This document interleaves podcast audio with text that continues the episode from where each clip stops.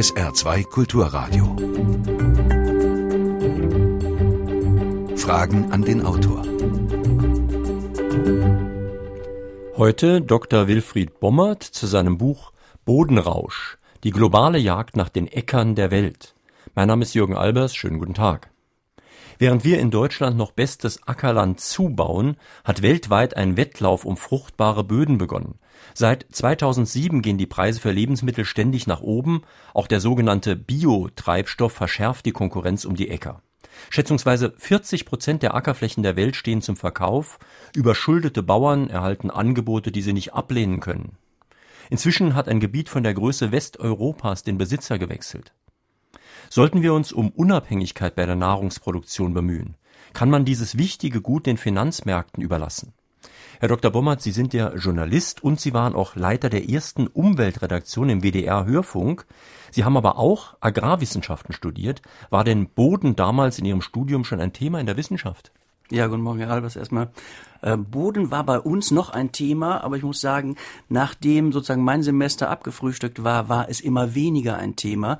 Der Boden in der Landwirtschaft ist im Nachgang sozusagen nach meinem Studium, das habe ich 1976 beendet, ist sozusagen verloren gegangen. Der Boden blieb nur noch das, was ja für viele Bauern auch ist, das Substrat, wo sich die Pflanzen festhalten, den man ordentlich düngen muss, damit dann nachher auch was Anständiges rauskommt und der ein Wirtschaftsgut ist, den man kaufen und verkaufen kann.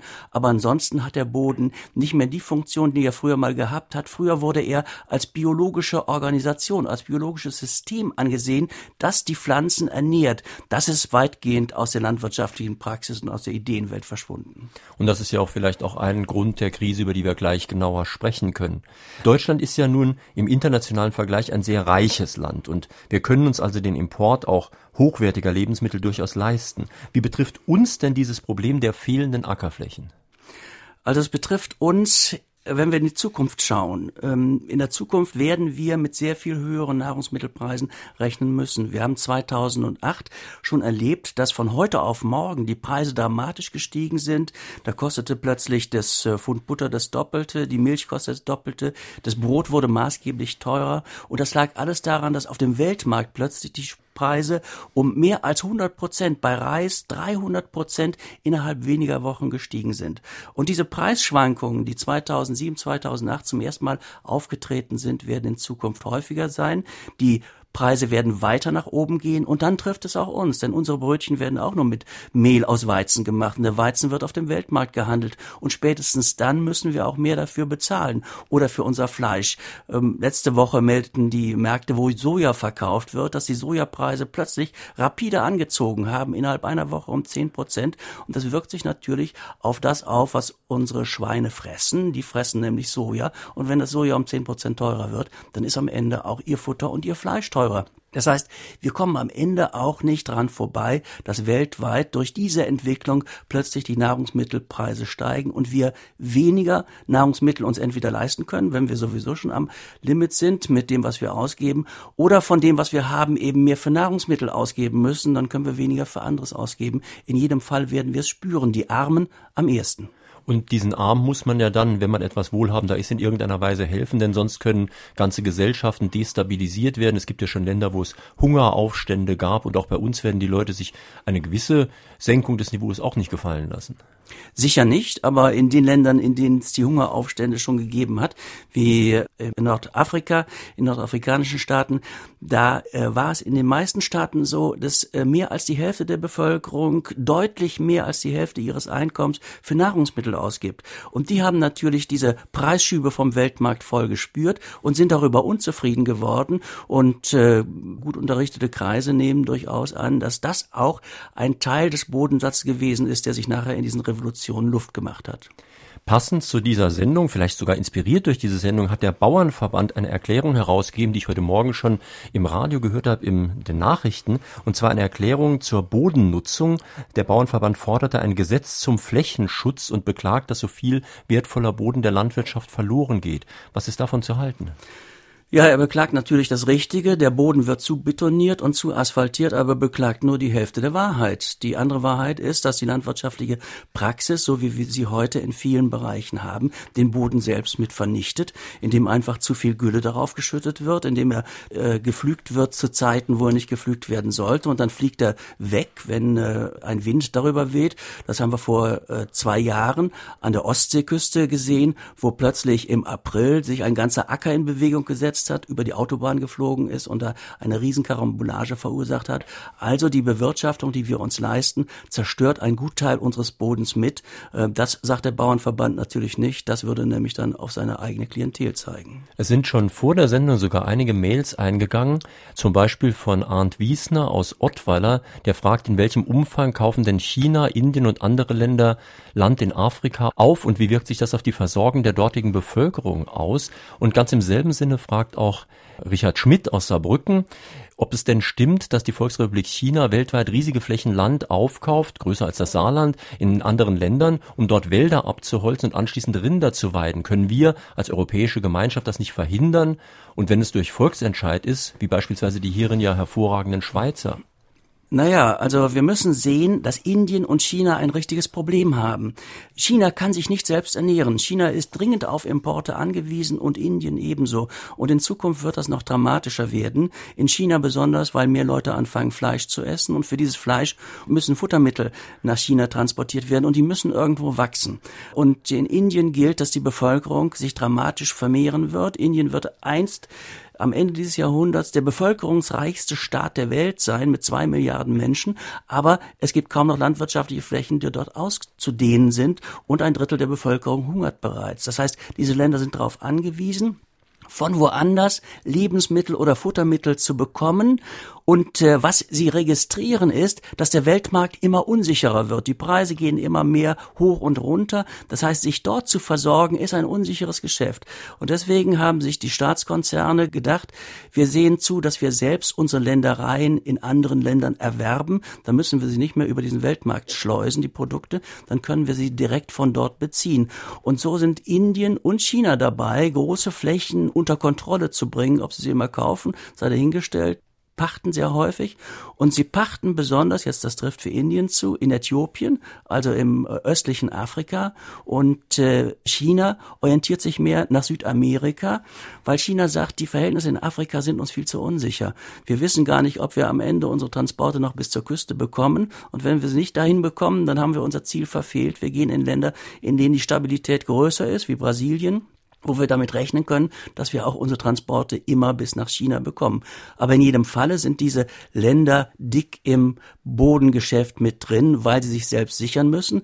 Aber sie sind ja nur ein Teil des Problems. Das andere Teil des Problems sind die großen Finanzinstitute der Welt, die großen Fonds, die plötzlich sehen, dass ihnen der Boden unter den Füßen wegschwindet, wenn sie nur in Börsenpapiere investieren. Und die fangen an, jetzt in richtigen Boden zu investieren, in Unternehmen, die große landwirtschaftliche Flächen bewirtschaften, vor allen Dingen Öl produzieren und äh, sehen zu, dass sie solche Flächen unter Kontrolle bekommen und auf diese Art und Weise wird ein Großteil des Landes, was eigentlich auch hätte für Nahrungsmittel verwandt werden können, plötzlich für andere Dinge verwandt. Und die machen gegenseitig sich Konkurrenz und insgesamt machen sie der Nahrungsmittel Produktion vor Ort Konkurrenz, denn durch diese Großinvestitionen werden die Bauern, die auf dem Land sind, und es gibt auf der Welt kein Stück Land, wo kein Bauer ist, werden diese Bauern verdrängt, werden abgedrängt in die Städte, in die Slums und verarmen, und da könnte es dann richtig zur Explosion kommen, denn diese Bauern werden sich auf Dauer nicht gefallen lassen, dass man ihnen den, das Land unter dem Flug wegzieht. Und da gehen wir ein richtiges Problem ein weltweit. Und da sind nicht nur China und Indien schuld, da sind die ganzen großen Bodenfonds mit drin. Und da sind auch noch andere mit drin, Leute, die Klimagutscheine sich sozusagen selbst drucken wollen. Denn wenn man Land besitzt, kann man da Wald drauf anpflanzen. Wer Wald hat, sammelt CO2 aus der Atmosphäre und wer CO2 einsammelt, kann in Zukunft bei den Klimabörsen der Welt sich was gutschreiben lassen, also Geld verdienen. Und die alle vier sind unterwegs und versuchen möglichst viel Land zu bekommen. Man muss sich das mal praktisch vorstellen. Sie haben eben schon gesagt, dass die Chinesen zum Teil Angst haben, dass das, was sie dort anbauen, überhaupt zu ihnen durchkommt. Wenn Sie sich jetzt mal praktisch vorstellen, da ist ein armes Land, wo die Leute vielleicht sogar hungern. Die Felder gehören einem anderen Land, dann wird dort geerntet und die Ernte wird vorbei an den armen Leuten zur Küste gebracht und dort verschifft zu werden. Das liegt natürlich auf der Hand, dass diese Transporte irgendwann angegriffen werden. Ja, ich habe für mein Buch Bodenrausch so ein Szenario mal durch äh, überlegt. Es gibt in Pakistan eine Situation, wo Saudi-Arabien ein riesiges, äh, ein riesiges Gebiet aufgepachtet hat von mehr als 300.000 Hektar.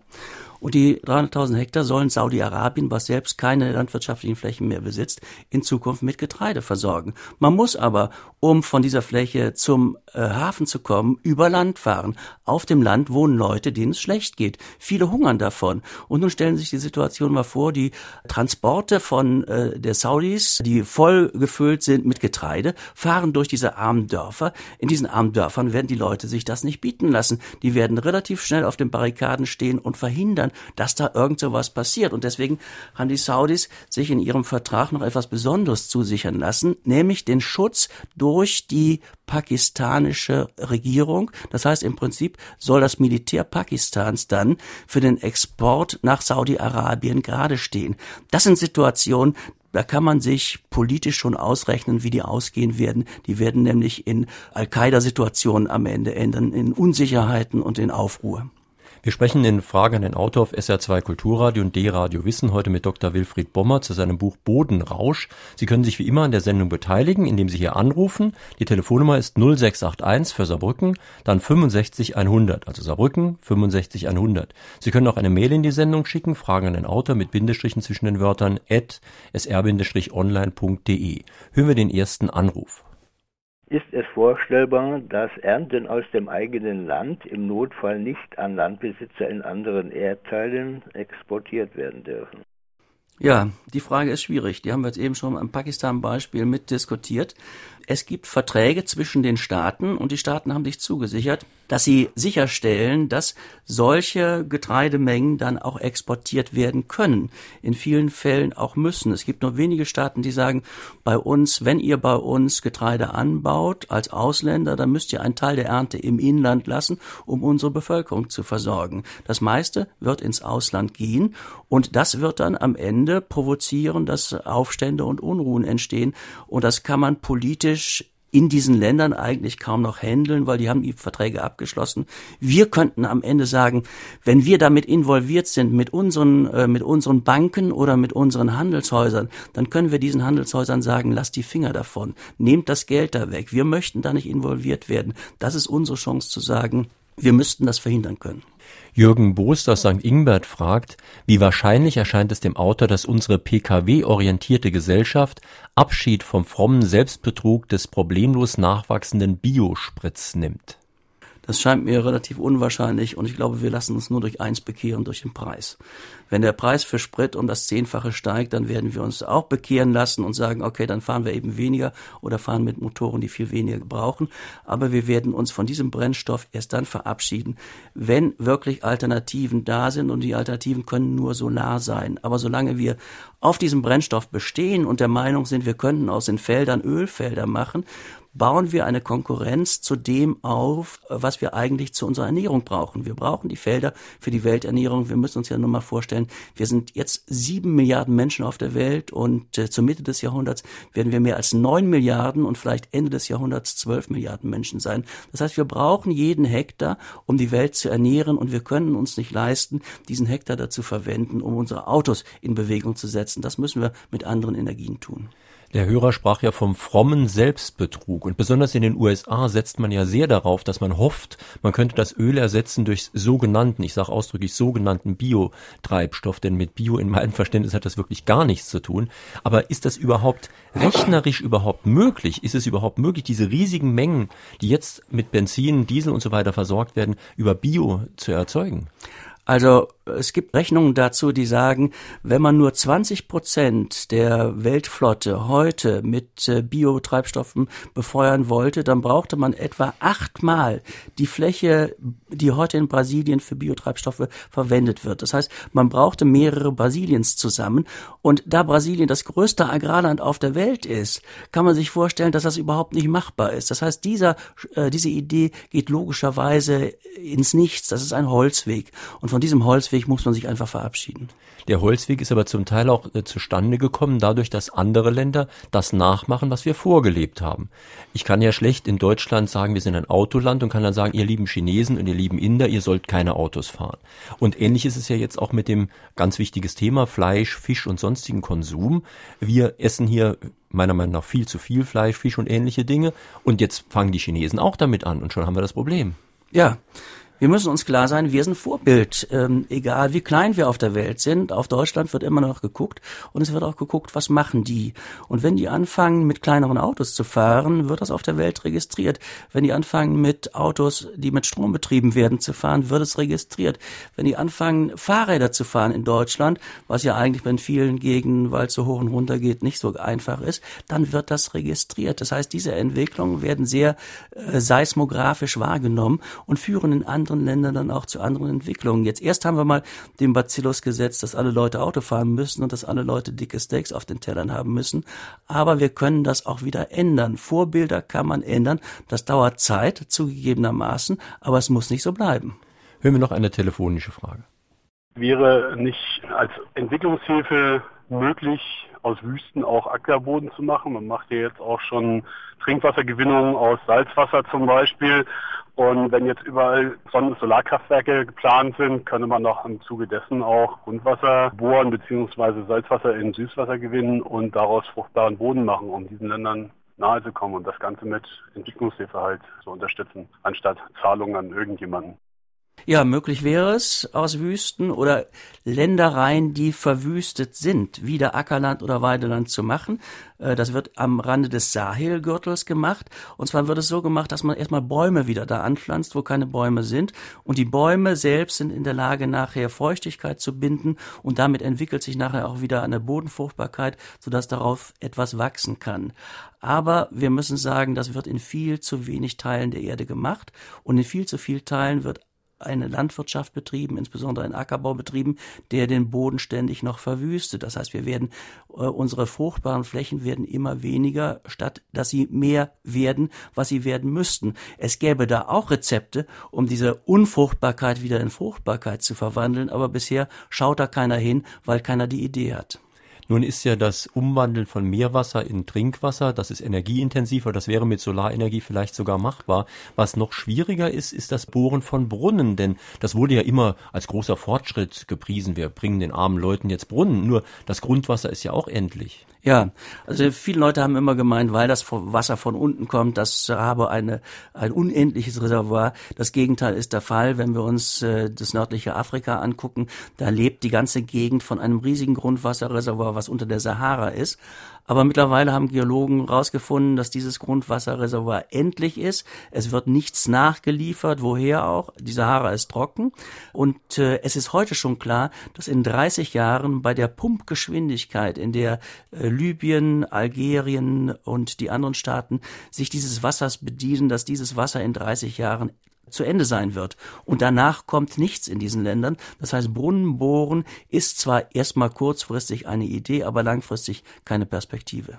Wir hatten in dieser Sendereihe in diesem Jahr auch schon Felix Prinz zu Löwenstein, der erzählt hat, dass die Agrarproduktion entweder biologisch sein wird oder gar nicht mehr sein wird. Ich habe das ehrlich gesagt fast nicht glauben können, denn man sagt ja immer, das Mindeste, was die industrielle Landwirtschaft hinkriegt, ist große Flächen zu bewirtschaften und viel Ertrag zu haben. Was ich jetzt nicht so wusste, aber aus Ihrem Buch ist aber gelernt, ist, dass allein die Düngerproduktion ein riesiges Problem wird. Ja, weil äh, unser Dünger ist ein sehr kostbares Geschenk. Äh, wir produzieren unseren Dünger zum Teil, indem wir in der Luft entnehmen, den Stickstoffdünger, und den produzieren wir mit sehr viel Energie. Und wenn die Energie in Zukunft sehr viel teurer wird, wird dieser Dünger massiv teuer werden. Und dann haben wir einen anderen Dünger, auf den wir unbedingt angewiesen sind, nämlich Phosphat. Ohne Phosphat wächst überhaupt keine Pflanze. Und diesen Phosphatdünger haben wir uns bisher aus Vorkommen, aus äh, Rohstoffvorkommen geholt, die zum Teil in Südamerika, zum Teil in Nordafrika, zum Teil in anderen Gegenden der Welt liegen. Aber es ist mit mittlerweile klar, dass dieses Rohphosphat auch zu Ende geht. Die Lagerstätten sind endlich. Und wenn es zu Ende ist, ist unsere Art von Ackerbau auf jeden Fall auch zu Ende. Das heißt, in diesen Bereichen, auf die die industrielle Landwirtschaft heute massiv angewiesen ist, auf diese Inputs an Energie und an Düngemitteln, wird auf jeden Fall die Lage in Zukunft sehr kritisch werden und man wird sich nach anderen Methoden umsehen müssen. Und wenn die biologische Methode eine ist, mit der man auskommen kann, mit der man die Menschen ernähren kann und ohne diese energieintensive äh, Düngung zu betreiben, ohne diese Phosphatreserven ständig weiter auszuschöpfen, dann ist das in der Tat die Perspektive.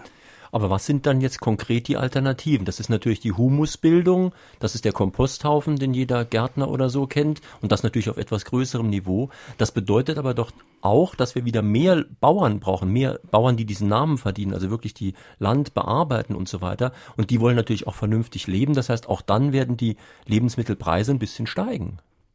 Ja, die Lebensmittelpreise werden sowieso steigen. Also egal, ob wir jetzt mehr Bauern haben oder nicht.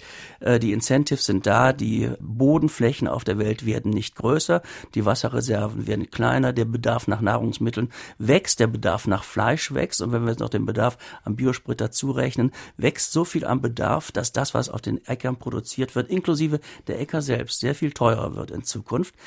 Damit steigen die Preise auch, die die Bauern erzielen können. Und damit wird es unter Umständen auch attraktiv wieder für kleinere und mittlere Bauern, die bisher kein anständiges Einkommen auf ihren Höfen erwirtschaften können, wieder in die Produktion zu gehen oder zumindest drin zu bleiben und dann so zu wirtschaften auf ihren Höfen, dass sie diesen teuren Input, äh, diese gigantischen Mengen an Rohöl, die wir in unserer Landwirtschaft verschlingen, Sie müssen sich mal überlegen, 270 Liter Diesel pro Hektar verbraucht unsere Landwirtschaft plus äh, das, was dann noch an Dünger dazukommt, sind es so gigantische Mengen an Input, die können auf Dauer nicht bereitgestellt werden. Aber die organische oder biologische Landwirtschaft kann das mit anderen Mitteln ausgleichen. Sie ist in der Lage, den Boden wieder so produktiv zu machen, denn der Boden ist ja eigentlich ein hochproduktives Element, dass die Pflanzen sich darauf ernähren können und die neuesten Untersuchungen zeigen, dass in vielen Bereichen durchaus die Erträge mit der konventionellen Landwirtschaft gleichziehen können. Das heißt, der Vorteil, den wir früher mal der konventionellen Landwirtschaft zugeschrieben haben, weil da so gigantisch viel auf den Flächen wuchs, der schmilzt mittlerweile, weil dies gigantisch viel in Zukunft gar nicht mehr zu erzielen ist. Sie sind jetzt nicht der Erste, der das in dieser Sendereihe sagt und ich will das auch gerne glauben und es kommt mir auch sehr logisch und vernünftig vor. Nur ich kann mir doch nicht vorstellen, dass unsere Verantwortlichen alle so dumm oder so gekauft oder ich weiß nicht was sind, dass sie das nicht begreifen, weil ich sehe ein richtiges Umsteuern nicht. Naja, das, das Thema heißt Fahrtabhängigkeit. Wenn man erstmal auf einem Pfad ist, dann hat man den Eindruck, der geht grenzenlos äh, und hat eigentlich gar kein Ende. Also jeder meint erstmal auf dem richtigen Weg zu sein und wenn er eine Änderung erwägt, dann höchstens leichte Korrekturen. Äh, wir werden den Pfad, den wir in der Landwirtschaft beschritten haben, grundsätzlich verlassen müssen. Und das ist auch kein Unglück. Wir haben ihn ja noch gar nicht lange beschritten. Die Landwirtschaft, die wir heute haben, haben wir seit 60 Jahren. Äh, wir Menschen sind seit, also jedenfalls äh, wir Homo sapiens sind seit 8000 Jahren Jahre schon auf diesem Planeten äh, und wirtschaften herum und haben uns davon ernährt. Wir werden also eine neue Form der Landbewirtschaftung ohne weiteres finden können, ob wir nun zurückschauen oder nach vorne schauen. Aber diese Form der Landbewirtschaftung, die wir 60 Jahre betrieben haben, die werden wir nicht weiterführen können. Und es ist auch kein, es ist kein Geheimnis. Jeder Politiker weiß es im Prinzip, aber keiner weiß, wie er es jetzt umsteuern soll, weil alle Mechanismen so fest gefügt sind. Da bedarf es jetzt erstmal eines richtigen politischen Paukenschlages. Der wird wahrscheinlich entstehen durch dramatische Preisverteuerungen auf den Weltmärkten, äh, dann werden sich alle plötzlich überlegen, oh, das hätten wir aber schon gestern wissen können, äh, dass eine Umsteuer, ein Umsteuern hier dringend notwendig gewesen wäre und dann wird auch umgesteuert werden. Das müssen Sie sich so vorstellen wie bei der deutschen Atompolitik. Wenn irgendwo der Reaktor hochgeht, in diesem Falle äh, die Welternährungssituation überhaupt nicht mehr klappt, dann wird schnell umgesteuert eine positive und eine wunderbare Entwicklung, dass man äh, auch Produkte der Landwirtschaft braucht außerhalb der Nahrungskette. Denn bisher wurde doch oft viel zu viel erzeugt. Das drückte auf die Weltmärkte und brachte die ganzen Märkte durcheinander. Jetzt endlich erkennt man den Nutzen und den Wert der Landwirtschaft weltweit, sollte sich darüber freuen, dass unsere Produkte gefragt sind und sollte sich darüber freuen, äh, dass Landwirte jetzt überleben können, die vorher in Gefahr waren, pleite zu gehen, abgewickelt zu werden, die Ballungszentren noch mehr zu hinzuwandern und dort die Belastung noch größer zu machen. Es wäre doch wunderbar, wenn jetzt weltweit die Räume besiedelt werden und die Familien und die Sippen wieder ein Auskommen haben und die Natur und die Umwelt pflegen können, so wie das hier in Deutschland, in Frankreich, in den guten Staaten überall der Fall ist. Und ich freue mich, dass man auch vorsorgen kann, denn es wird ja gesagt von den Wissenschaftlern, dass eine Klimakatastrophe kommt. Und dann wäre es also gut und richtig, neben den Großlandwirten auch kleine und mittlere zu haben, um die Nahrung der Menschen dann zu sichern, wenn es überaus nötig würde. Ja, da haben Sie zweifellos recht. Es ist eine positive Entwicklung, wenn überall mittlere und kleinere Landwirte wieder in Gang kommen, in die Produktion kommen. Ähm, das ist auch dringend notwendig. Wir haben 700 äh, Millionen Kleinlandwirte auf der Welt, die sich nicht selbst ernähren können, die auf unproduktiven Äckern äh, mit unproduktiven Hilfsmitteln arbeiten. Und wenn man die wieder in Gang kriegen würde, hätte man ein großes äh, Problem nicht mehr. Man hätte nämlich nicht diese eine Milliarde Hungernde, die wir heute haben. Das wäre ein wichtiger Schritt. Aber wir können diesen Schritt nur auf diese Art und Weise lösen, indem wir in den Ländern, in denen die Hungernden sind, auch die Landwirtschaft wieder produktiv machen. Die haben nichts davon, wenn wir in Deutschland zu viel Milch produzieren und dann den Käse irgendwie nach äh, Uganda oder nach Asien transportieren. Das macht bestenfalls dort die Städter satt, aber senkt meistens die Preise für die Bauern, weil wir unsere Produkte in der Regel mit hohen Subventionen nur exportieren und führt nicht dazu, dass die Länder wirklich satt werden am Ende. Was denen hilft, ist nur eine eigene Landwirtschaft und die eigene Landwirtschaft kann auf kleinbäuerlichem Niveau stattfinden. Sie muss nur produktiv werden und dann kann sie viel mehr Leute ernähren als heute. Der Hörer hat ja schon darauf hingewiesen, dass es nicht nur um die Ernährung geht, was die Landwirtschaft betrifft, sondern auch um diesen Sprit zum Beispiel. Aber ein Bereich, den wir noch gar nicht angesprochen haben, wenn das Öl erstmal wegfällt, fällt ja die ganze Kunststoffindustrie in sich selbst zusammen und die braucht auch Ersatzstoffe. Ja, da ist die Bundesregierung auch heftig äh, am Überlegen. Da gibt es einen Bioökonomierat mittlerweile, der soll überlegen, wie das Rohstoffproblem der Kunststoffindustrie gelöst werden kann. Und es kann logischerweise, jedenfalls nach deren Meinung, nur über die Äcker gelöst werden. Das heißt, die Stoffe, die äh, dort gebraucht werden, müssen auf den Äckern angebaut werden. Das werden überwiegend Öle, Fette, Stärken sein, aber die werden unseren Nahrungsmitteln auch Konkurrenz machen. Und wenn wir das sehen, dass das Problem der Industrie Industrierohstoffe noch dazukommt, dann müssen wir irgendwelche Bremsen und Entscheidungen treffen. Also wir können nicht unsere Treibstoffe auf dem Acker wachsen lassen, unsere Industrierohstoffe und gleichzeitig noch für eine wachsende Menschheit auf diesen Äckern Dinge wachsen lassen wollen. Da müssen wir Regeln finden, wie wir da jedem Segment unter Umständen eine Möglichkeit bieten. Und am ehesten für verzichtbar halte ich die äh, sogenannten äh, Biokraftstoffe auf dem Acker. Das kann man am schnellsten durch Solarenergie ablösen. Was die Kunststoffe anbetrifft, werden wir in der Tat in, ein, in eine Problemsituation hineinkommen. Die werden am ehesten noch auf den Äckern mit sein. Sie hören auf SR2 Kulturradio oder D-Radio Wissen Fragen an den Autor Dr. Wilfried Bommer zu seinem Buch Bodenrausch.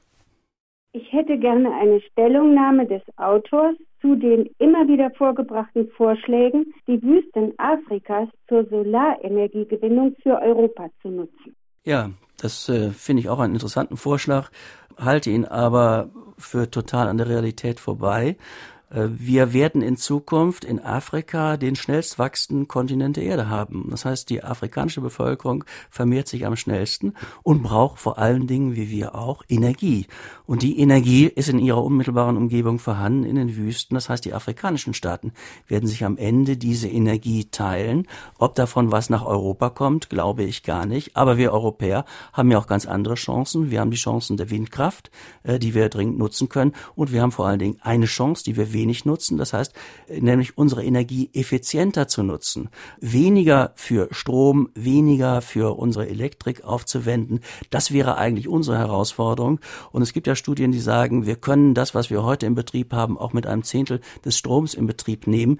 Dann hätten wir schon mal eine Riesenmenge äh, an Energie, die wir überhaupt nicht erzeugen brauchten. Und dann kämen wir vielleicht auch mit dem aus, was uns der Wind und auch die Sonne hier und vielleicht noch die Erdwärme zur Verfügung stellen. Werner Micheli aus Duttweiler stellt eine sehr interessante Frage. Er schreibt, in einem weiteren übertragenen Sinne könnte man das Meer auch als Acker bezeichnen. Da gibt es die Überfischung, da gibt es viel Plastik und so weiter. Ist es da ein Wunder, wenn die Landäcker nicht besonders beachtet werden? Es gibt ja in der Tat auch Massentierhaltung im Meer inzwischen und so weiter. Ja, wir fangen gerade an. Das Meer war mal ein äh, Raum nur für Wildtiere. Jetzt äh, ist es auch ein Raum für Nutztiere geworden. Aber den Nutztieren geht es nicht anders als den Nutztieren, die wir auf dem Land halten. Die werden in Riesenbeständen gehalten, äh, brauchen Chemikalien, um überhaupt durchzukommen bis zum Schlachttag, brauchen riesige Mengen an Futtermitteln. Damit verlagern wir lediglich das Landproblem sozusagen ins Wasser. Äh, und auch das Meer ist nicht beliebig produktiv. Da schwimmt auch nicht genügend äh, an Fischfutter sozusagen herum.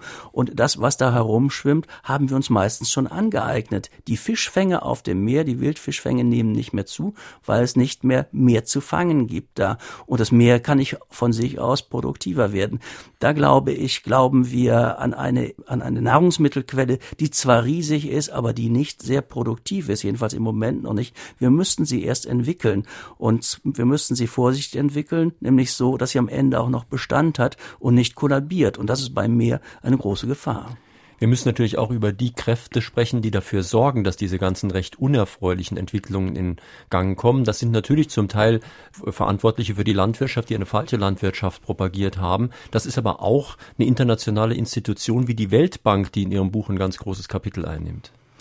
Ja, die Weltbank äh, finanziert einen Großteil dieser äh, Landkäufe indirekt oder direkt mit.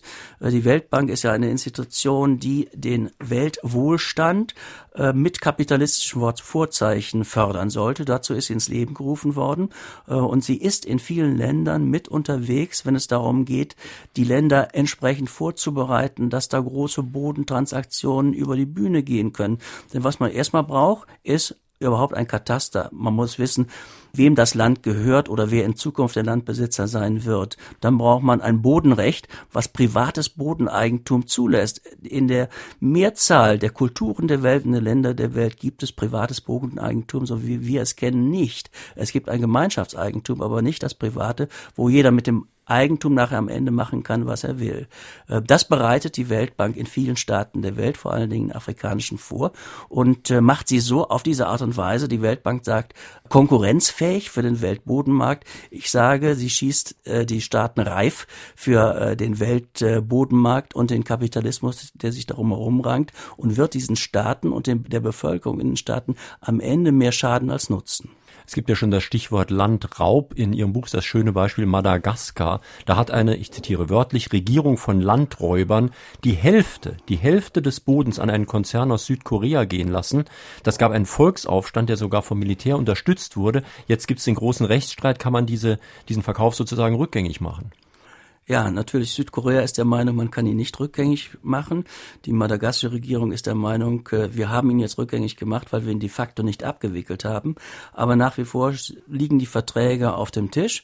Aber es ist klar, politisch lässt es sich nicht durchsetzen in einem Land, in dem ein Teil der Bevölkerung hungert, weil die Nahrungsmittelpreise zu teuer sind in einem Land, das aber riesige Agrarflächen hätte, dass dieser Hunger beseitigt werden könnte, lässt sich politisch am Ende nicht erklären, warum die Hälfte des fruchtbaren Landes sozusagen an Ausländer verkauft wird. Das führt zu so viel politischem Sprengstoff, das kann keine Regierung aushalten und deswegen denke ich, dieser Vertrag ist jetzt erstmal ad acta gelegt. Man hofft auf bessere Zeiten, aber ich sehe die besseren Zeiten da nicht kommen. Nun haben Sie eben schon so zart angedeutet, dass es gar nicht so selbstverständlich ist, dass so etwas Wichtiges wie Ackerboden in Privatbesitz sein muss. Die Frage ist natürlich, wie kann es sonst funktionieren? Kann es sein wie im Mittelalter, wo der Boden dem König gehört hat und es gab dann ein Lehen, also es ist mhm. vermittelt worden, oder gibt es eine Art Gemeinwirtschaft? Wie könnte man sich das vorstellen? Also ich fand total interessant bei den Recherchen zu diesem Buch Bodenrausch äh, festzustellen, dass es früher einmal eine Zeit gegeben hat, in der der Boden den Menschen gar nicht gehörte. Äh, in dem der Boden nämlich Gott gehörte, jedenfalls in den christlichen Gemeinschaften. Ähm, es gab kein privates Eigentum über lange Zeit und es hat sich erst bei uns nach dem Mittelalter durchgesetzt, dass es privates Eigentum gibt. Äh, da haben dann auch die Kirchen gesagt, die dem zunächst feindlich gegenüberstanden, äh, wir wollen das mal erlauben. Es ist zwar eine Sünde, aber wir erlauben euch das Privateigentum, weil es sich mittlerweile so durchgesetzt hat. Aber in Wirklichkeit ist es bei uns nicht gefestigt. Wir können bestenfalls sagen, wir haben seit 500 Jahren Jahren äh, die Idee des Privateigentums irgendwie niedergeschrieben, aber was sind schon 500 Jahre? In anderen Teilen der Welt gibt es die Idee eines solchen privaten Eigentums nicht. Da hat die Gemeinschaft oder im Auftrage der Gemeinschaft sozusagen der Chief, der Älteste, der König, hat die Verfügungsgewalt darüber und kann Eigentum oder Besitz auf Zeit zuteilen, aber er kann es nie verkaufen und der, der es bewirtschaftet, kann es auch nie verkaufen. Und diese Idee, dass Boden am Ende der Gemeinschaft gehört, weil es äh, zum dringenden Bedarf der Gemeinschaft gehört, Boden zu haben, weil sie sich davon ernährt und sich von nichts anderem ernähren kann, diese Idee kommt langsam wieder hoch und die Idee des privaten Eigentums und der Verfügungsgewalt, vor allen Dingen über dieses private Eigentum, auch zu Lasten Dritter, die wird langsam immer heftiger diskutiert und ich denke, wir werden eine Bodeneigentumsdiskussion im Zusammenhang mit diesem Bodenrausch auf der Welt bekommen und die Bodenrauschdiskussion wird am Ende dazu führen, dass Boden nicht länger ausschließlich Privatsache bleibt. Also ich möchte gerne wissen, wie ich durch mein äh, Verbraucherverhalten das Ganze etwas positiver gestalten könnte. Ja, denken wir mal drüber nach. Äh, ein wichtiger Punkt dabei, oder zwei wichtige Punkte, die mir sofort einfallen. Ein wichtiger Punkt ist, was fahren Sie für ein Auto? Ähm, wissen Sie, wie viel Biotreibstoff in Ihrem Treibstoff drin ist? In der Regel heute mehr als fünf Prozent, zehn Prozent sollten es sein. Und dieser Biotreibstoff kommt von irgendwelchen Äckern. Der wird ja nicht aus der Luft gemacht. Also meine Idee ist zu sagen, fahren Sie weniger Auto oder fahren Sie nicht mit Ihrem Auto, meiden Sie diesen Biotreibstoff. Dann haben Sie an dieser Seite schon mal sich entlastet. Die zweite Seite wäre, haben Sie mal in den Kühlschrank geguckt, was da alles vergammelt, was Sie alles wegwerfen. Wir werfen 50 Prozent unserer Nahrungsmittel weg die gehen im Laufe der Nahrungskette sozusagen verloren. Manche sagen, es sind bis zu 80 Prozent, wenn man vom Acker bis zum Teller die Rechnung macht. Wenn wir so viel Nahrungsmittel wegwerfen, dann brauchen wir doppelt so viel Äcker, wie wir eigentlich notwendig haben, um uns zu ernähren. Wenn wir weniger wegwerfen würden, und da sind wir mit unseren Kühlschränken und unserer Vorratshaltung natürlich am ehesten gefragt, dann brauchten wir auch nicht so viele Äcker anspannen auf der Welt und hätten auf diese Art und Weise Entlastung. Und es gibt auch viele kleine Schrauben, an denen man drehen kann, um auf diese Art und Weise die Böden der Welt nicht weiter so zu strapazieren, wie sie jetzt strapaziert werden. Zum Beispiel auch mehr Obst und Gemüse essen, mehr Getreide direkt essen, statt über den Umweg Fisch, Fleisch, Milch und so weiter. Ja, das wäre eine gute Idee. Der Fleischkonsum, das müssen wir wissen, äh, verschlingt ungeheuer viel Getreide. Ein Kilo Rindfleisch braucht zehn Kilo Getreide. Und das heißt, äh, wenn wir Fleisch essen, essen wir auch gleich größere Mengen an Flächen. Die Flächen könnten unter Umständen dazu dienen, um anderen Leuten auch Nahrung zu schaffen. Das heißt, wir mit unserem Fleischkonsum oder die Welt mit ihrem wachsenden Fleischkonsum nimmt sich zusehends an Flächen. Wir müssen ja mal überlegen, äh, fast die Hälfte der Weltfläche wird heute für Viehfutter verbraucht. Äh, und wenn wir mehr Tiere halten, weil wir mehr Fleisch brauchen, muss noch mehr als die Hälfte der Fläche für Viehfutter aufgewandt werden. Das heißt, an dem Punkt haben wir auch noch eine Regulierungsschraube und es gibt auch noch äh, weitere kleinere Regulierungsschrauben, auf die wir vielleicht nachher noch kommen. Mhm. Fritz Henschel aus Illingen hat eine Mail geschickt. Rapsanbau für Biodiesel und Maisanbau für Biogasanlagen verbrauchen so viel Energie, dass kein CO2 eingespart wird. Da dieser Raps und Mais nicht für Lebens- oder Futtermittel verwendet wird, gibt es auch keine Hemmungen beim Einsatz von Genpflanzen und Pflanzenschutzmitteln. Die Böden werden langfristig geschädigt, die eingesetzten äh, Neonicotinoide, ach du lieber Himmel, sind nach neuesten Studien für das Bienensterben verantwortlich. Danach hat auch schon eine andere Hörerin mhm. gefragt. Ist es nicht vor allem ein Versagen der Medien, wenn die Politiker nicht dafür abgestraft werden, dass sie diesen teuren Unsinn fördern? Ja, da bin ich ja selbst betroffen und muss sagen, mir wird das ja auch im Laufe der Zeit erst bewusst. Also worüber wir hier reden, Biogas in Deutschland, der riesige Areale mittlerweile zu Maiswüsten gemacht hat, ist eine Geschichte, die fördern wir vielleicht seit zehn Jahren und haben zunächst gedacht, oh, das ist ja total toll, wir machen unsere eigene Energie auf, in unserem eigenen Land, wir werden energieautark und wir machen sie auch noch aus biologischer Masse, das heißt, wir brauchen dafür am Ende kein Erdöl. Mittlerweile wissen wir, äh, dass diese Subventionen dazu führen, dass immer größere Flächen als Monokulturen bearbeitet werden, nämlich mit der Pflanze Mais, und dass diese Flächen immer weniger Leuten gehören. Es steigen zunehmend kapitalintensive Gesellschaften in dieses Geschäft mit ein, weil sie sich einen riesigen Gewinn versprechen. Die Gewinnmarge oder die Zinsmarge ist bei 20 Prozent des Kapitals, äh, das da eingesetzt wird. Das kann über Biogasanlagen erwirtschaftet werden, aber nur deswegen, weil es dafür diese gigantischen Preise am Ende gibt, die man für den Strom einheimsen kann. Also man kriegt eine Förderung für den Strom, man kriegt eine Förderung für die Anlage und es gibt in der Landwirtschaft auch noch eine Förderung, über die wird ganz wenig gesprochen, aber das ist eigentlich das Hauptärgernis. Man bekommt auch eine Förderung für die Fläche, nämlich runde 300 Euro pro Hektar in der Europäischen Union, egal was man anbaut. Das ist sozusagen die Grundrente, die ein Landwirt in Europa bekommt, egal was er tut. Und wenn man an diesem Punkt ansetzen würde und sagen würde, diese Subventionierung von einem solchen Unsinn, dem machen wir nicht mehr mit, dann wäre man politisch auf einer anderen Ebene. Dann äh, würde sich sowas auch nicht mehr entwickeln. Aber die Politiker brauchen für ihre Entscheidungen eben anscheinend besonders viel Zeit und sie brauchen auch Druck. Und den müssen wir am Ende machen. Inzwischen sind sehr viele Fragen hier eingegangen. Hören wir gleich die nächste.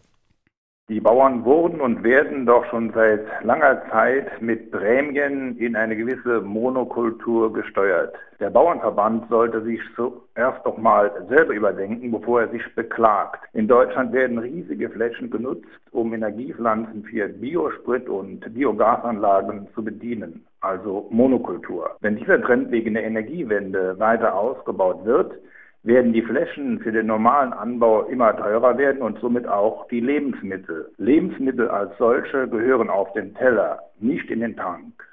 Ja, was die Teuerung anbetrifft, haben Sie durchaus recht. Wenn Sie mal in die äh, Gebiete gehen, in denen besonders viele Biogasanlagen stehen und sich fragen, äh, wie teuer war denn das Land vor zehn Jahren und wie teuer ist es heute, dann werden Sie Preissprünge von weit über 200 Prozent, 300 Prozent feststellen, die das Land plötzlich mehr wert ist, weil darauf dieses Biogas angebaut werden kann und weil kapitalkräftige Leute das Geld da rein äh, geben können. Ähm, das heißt, es hat eine dramatische Veränderung der Landpreise stattgefunden, nur wegen dieser Entwicklung. Und das muss man wieder in den Griff kriegen, denn auf diesen Landpreisen lässt sich kein Bauer mehr am Ende ein. Da kann keine Landwirtschaft mehr mit betrieben werden. Sie können nicht mit einer Herde Kühe gegen eine Biogasanlage anstinken. Die Biogasanlage verdient das Zehnfache, das sie mit den Kühen verdienen können. Da können Pachten bis zu 1000 Euro und mehr pro Hektar gezahlt werden. Ein Milchbauer kann höchstens 300 Euro pro Hektar zahlen, wenn überhaupt. Das Anstinken war sehr schön doppeldeutig, in beider Hinsicht richtig. Elvira Nazarek aus Neuburg fragt, wie sieht der Autor die Entwicklung in Russland? Dieses Land verfügt doch über enorme Wald- bzw. Bodenflächen und damit über riesige Ressourcen für die Zukunft. Das ist zweischneidig. Äh, wenn Sie an 2010, das Jahr 2010 zurückdenken, haben Sie erlebt, dass ein Viertel der russischen Getreideernte überhaupt nicht eingefahren werden konnte, weil sie vertrocknet oder verbrannt ist auf den Feldern. Ähm, das heißt, in Russland hat sich das Klima plötzlich gedreht. Mit der allgemeinen Klimaveränderung sind da Dürren auch häufiger an der Tagesordnung. Und die ehemals so fruchtbaren äh, Gebiete Russlands sind durchaus nicht mehr die fruchtbaren in Zukunft. Es könnte sein, dass da viel mehr Dürren oder viel mehr Überschwemmungen Überschwemmungen entstehen. Das heißt, die Ernten werden dort unsicher und in den Weiten äh, des Urals oder ähm, äh, was da immer bewirtschaftet wird, sind durchaus nicht immer sichere Ernten in Zukunft zu erwarten. Und wenn Sie sagen, okay, ganz Sibirien wird ja in Zukunft abschmelzen, also haben wir da noch eine riesige Fläche zur Verfügung, da kann ich nur sagen, da schmilzt einiges ab, da, aber darunter ist Sumpf. Und wenn dieser Sumpf erwärmt wird, dann entsteht da nichts anderes als Methan. Und Methan ist eins der fürchterlichsten Klimagase, die wir kennen erkennen. Und dann wird der Treibhauseffekt noch schneller voranschreiten. Also wir können gar nicht damit rechnen, dass in Russland maßgeblich was an Flächen oder an Produktivität dazukommt. Das wird am Ende durch das Klima, das sich verändert, wieder aufgesogen werden. Nun haben wir ja vorhin schon darüber gesprochen, dass wir hier in Deutschland zum Beispiel nicht in jeder Beziehung Vorbild sind weltweit. In einer Beziehung sind wir es aber, denn man kann uns zumindest nicht vorwerfen, dass wegen uns die Weltbevölkerung unglaublich zunimmt. Und das ist ja auch ein Faktor, über den man sprechen muss, die Zunahme der Bevölkerung einfach.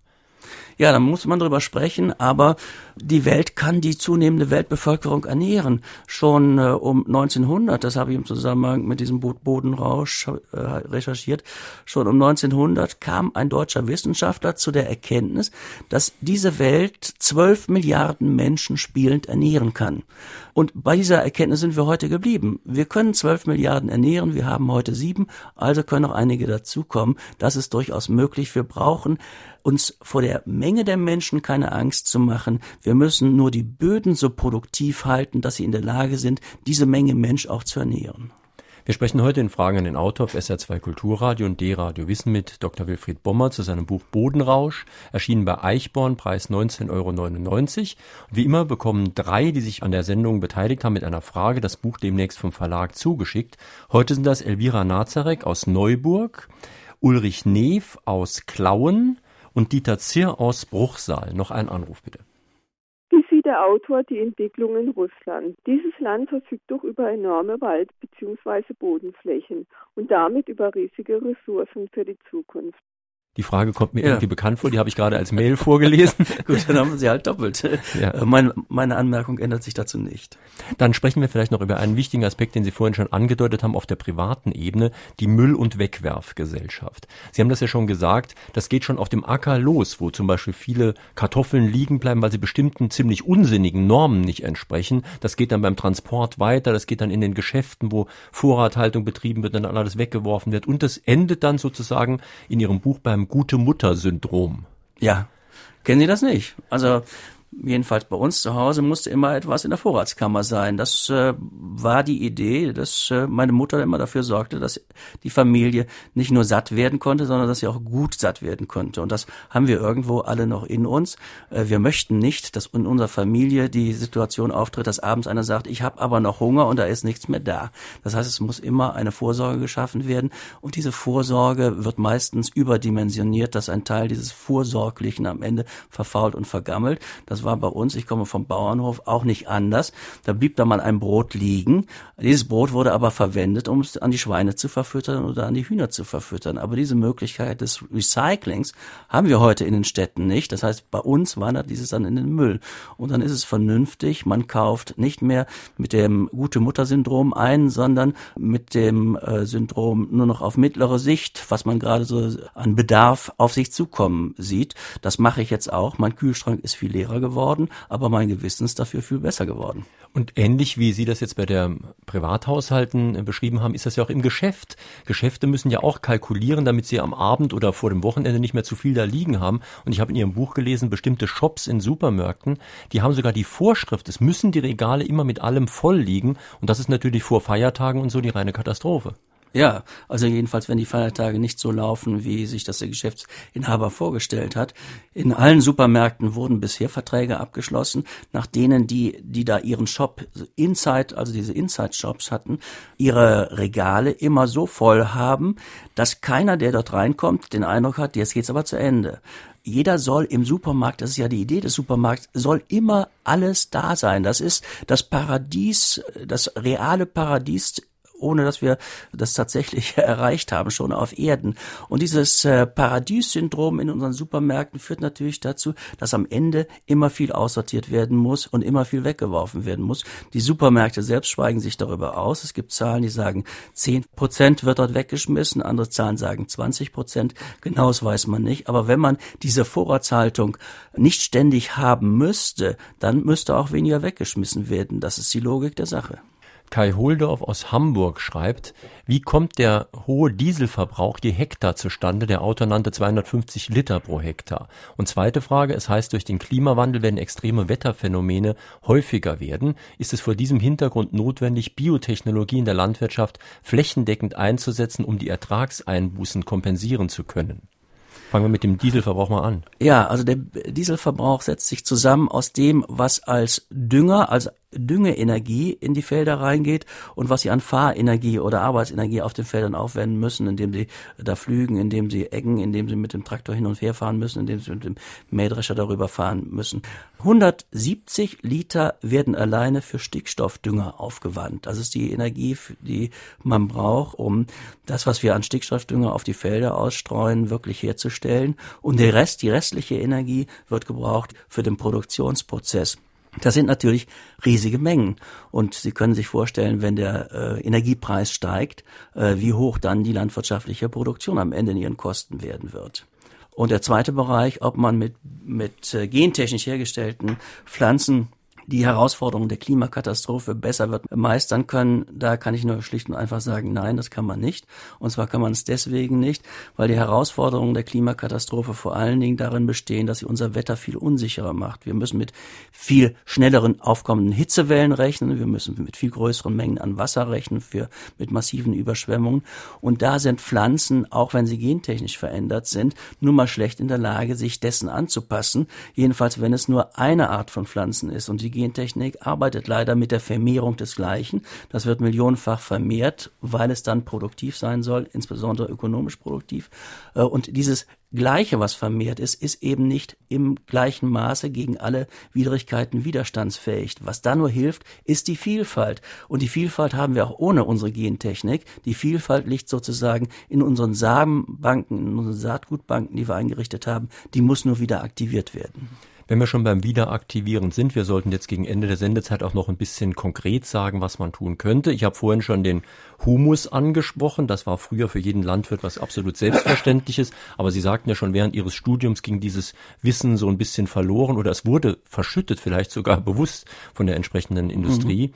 Ich habe in Ihrem Buch auch gelernt, wir könnten vielleicht auch von den Inkas lernen, die auch unter durchaus schwierigen Bedingungen, denn es ist ja bekannt, der Regenwald zum Beispiel ist sehr nährstoffarm, die es geschafft haben, dort große große Mengen von Menschen zu ernähren, viel größere Mengen, als man lange dachte ja, wenn man zurückblickt, ist man erstaunt, welche Anbaumethoden, welche Ackerbaumethoden es gab vor unserer Zeit und die hochproduktiv waren. Also die Geschichte mit den Inkas ist deswegen so interessant, weil der Boden, auf dem sie gewirtschaftet haben im Regenwald, total unproduktiv ist. Der kann eigentlich gar nichts erzeugen und deswegen war man lange Zeit der Meinung, da hätten auch nie viele Leute leben können. Neuere Forschungen zeigen, dass die Inkas sich ihren Boden selbst gemacht haben, sogenannte Therapreta, die ist gemacht worden aus äh, organischem Material, was verkohlt worden ist, aus Tonscherben und aus den Fäkalien und was sie so weggeschmissen haben an organischem und war hochproduktiv und konnte selbst massive Regenfälle aushalten, ohne dass da Nährstoffe ausgeschwemmt wurden. Und äh, was die Inkas damals gemacht haben, könnten wir als Rezept wiederverwenden auf den Böden, die wir mittlerweile selbst zugrunde gerichtet haben. Äh, da gibt es kleinere Versuche, auch bei uns in Deutschland, aber es wird so gut wie nicht gefördert, weil man immer noch die Idee hat, um den Boden muss man sich am Ende nicht kümmern. Wir müssen uns dringend darum kümmern und da ist nicht nur das Rezept der Inkas wichtig, sondern das Rezept der Humuswirtschaft überhaupt. In unseren Böden ist der Humus sozusagen ein Signal, dass da etwas drin lebt. Und wenn wir Lebensraum in unserem Boden schaffen, dann machen wir ihn auch wieder produktiv. Es gibt in Österreich einen sehr großen Versuch, mittlerweile auch sehr erfolgreich, wo Landwirte nur noch Humuswirtschaft betreiben und damit ihre Äcker massiv produktiv halten und viel weniger Dünger brauchen brauchen als ihre Nachbarn. Aber es ist noch nicht in die Fläche gegangen. Bevor das in die Fläche geht, braucht es sicher noch einige Erschütterungen.